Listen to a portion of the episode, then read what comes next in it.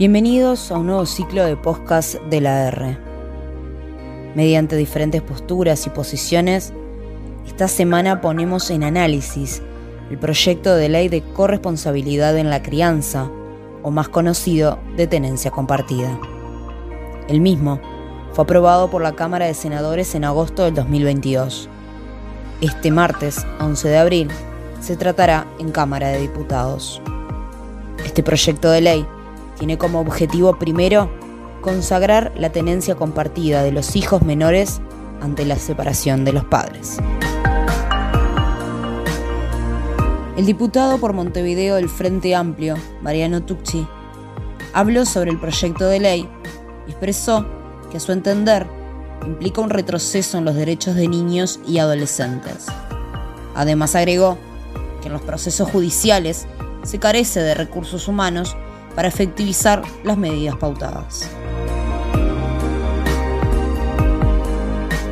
Siempre que se generan injusticias, en general, la política trata de resolverlas, pero a veces el quehacer político y nuestra cotidianeidad y los compromisos de campaña en casos concretos, lejos de solucionarlas, las profundiza.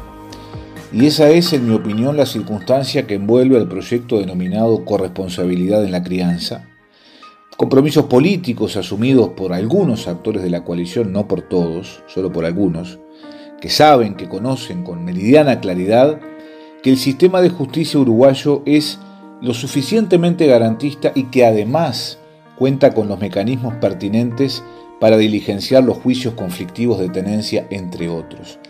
Nadie aquí objeta la existencia de injusticias en este y en otros temas de altísima sensibilidad para la sociedad uruguaya. Y si existen hay que encaminar soluciones sin ningún tipo de dudas. Lo que sí objetamos es el empuje de un proyecto que desde nuestra óptica representa un clarísimo retroceso en los derechos de niños, niñas y adolescentes advertidos por todos quienes entienden en la materia sin excepciones. Si surgen injusticias, yo diría que son la resultancia inmediata de la lentitud del proceso judicial por falta de recursos humanos y también de recursos económicos. Recursos que recuerdo este gobierno se comprometió a asegurar a los organismos del Contralor del Estado y también al Poder Judicial y que claramente no cumplió. Aquí aparece otra, eh, digamos, compromiso de campaña incumplido por la coalición gobernante. Concretamente y a modo de ejemplo, cuando un progenitor denuncia una situación de violencia intrafamiliar, además de aplicar medidas cautelares, el juez que actúa de urgencia instruye la realización de informes técnicos, entre otras tantas cosas. Y así sabemos que la consecución de esos informes, la falta de centros y de funcionarios para las visitas supervisadas, si el juez así lo dispone, son parte, yo diría, de un problema que enlentece las decisiones del juez en la medida de que los recursos con los que se cuenta y con los que cuenta en particular el sistema de justicia no son suficientes para actuar con la celeridad que los casos ameritan.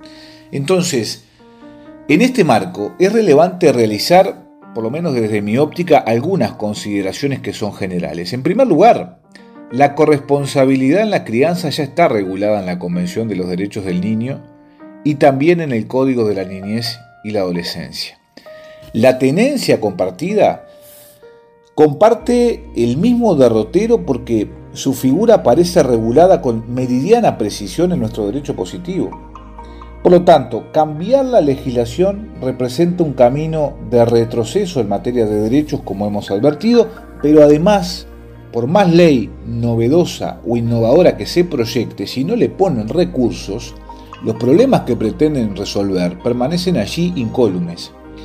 Entonces es interesante destacar, eh, por lo menos para nosotros, el minucioso informe que realizó el Instituto de Técnica Forense de la Universidad de la República, donde algunas de sus consideraciones, por lo menos desde mi perspectiva política, son capitales para comprender cabalmente la inconveniencia de una norma de estas características. En su opinión, y entre otras cosas, el proyecto plantea modificar los artículos 34 y 35 del Código de la Niñez y de la Adolescencia, ubicando la contrariedad que pretende resolver donde la misma no existe, donde no se encuentra. En segundo lugar, se observa que la propuesta se plantea desde una visión que prioriza al adulto y sus derechos por encima de los derechos de niños, niñas y adolescentes que en definitiva deberían ser centro de atención y de desvelo del proyecto presentado. Lo dicen en la verba, lo escriben muchas veces, pero la interpretación del texto no se condice con la aspiración de los redactores de este proyecto de ley. Otro de los puntos que se objeta tiene que ver con el desconocimiento de la autonomía progresiva de la voluntad consagrada internacional y nacionalmente. En el artículo 8 del Código de la Niñez y de la Adolescencia, y finalmente plantea que se desconoce y trastorna la naturaleza de la participación del abogado de los niños, niñas y adolescentes. Este es un tema que no es menor. Esto lo dicen profesionales operadores de la justicia que están permanentemente trabajando en estos asuntos, no lo dice solamente el Frente Amplio. Respecto a las garantías del interés superior de los gurises, hay notoriamente un desconocimiento alarmante de la naturaleza de las medidas precautorias, además de una invocación conceptualmente errónea del debido proceso y del principio de inocencia. Esto es absolutamente grave. Ningún juez coloca medidas cautelares de manera antojadiza en el Uruguay así las instruya de manera telefónica. La cautela se diligencia justamente para prevenir o evitar eventuales daños y está bien que así sea.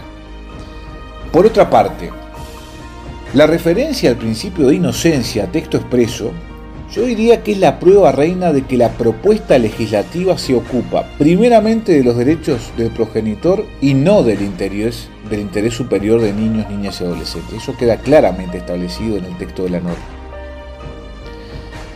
El sentido común, además, da cuenta de que si de 33, 33 organizaciones que comparecieron ante la asesora, 30, yo diría 30 y media, porque hablo de la posición del INAU, por ejemplo, que es dividida, no surge, eh, o, no sugiere, mejor dicho, avanzar en este proyecto.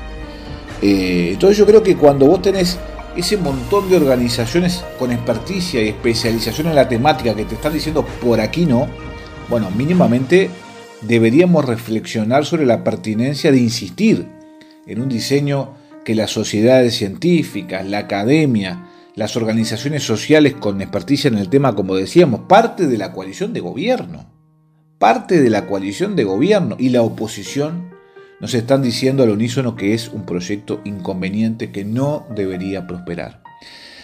Por ejemplo, eh, en el transcurso de su comparecencia, la Asociación de Magistrados cuestionó la visión adultocéntrica de la norma proyectada y señaló que desconoce la realidad del sistema de justicia. Esto es gravísimo también. Ellos explicaron que sus contenidos contrastan frontalmente con, las tendencias, con las tendencias normativas internacionales que el Código de la Niñez y de la Adolescencia acompaña y que además responden a los instrumentos internacionales que Uruguay ha ratificado y que por lo tanto se ha obligado a respetar en todos sus términos. Lean las versiones taquigráficas que no tienen desperdicio alguno. Allí también se sostiene que entender como principio rector que sería bueno que ese niño, niña o adolescente mantenga vínculo desde el primer momento con él o la progenitora que está denunciado podría representar incluso pervivencia de la vulneración de sus derechos. Esto también es absolutamente grave. Por lo tanto, y como síntesis, eh, no conocemos tenencias mal dadas o rechazadas sin fundamento. Sí sabemos que el sistema precisa plata y para conseguirla hay que tener voluntad política, cosa que este gobierno no ha manifestado en estos años de gestión. Los derechos de los niños, de las niñas y de los adolescentes necesitan ser defendidos y resguardados celosamente por nuestro país en su marco normativo. Cambiar las reglas de juego en estos casos puede representar un peligro y una vulneración de los mismos y es por esa razón o por ese conjunto de razones que nosotros los Frente Amplistas no estamos acompañando este proyecto de ley. Cerramos este capítulo de los podcasts de la R.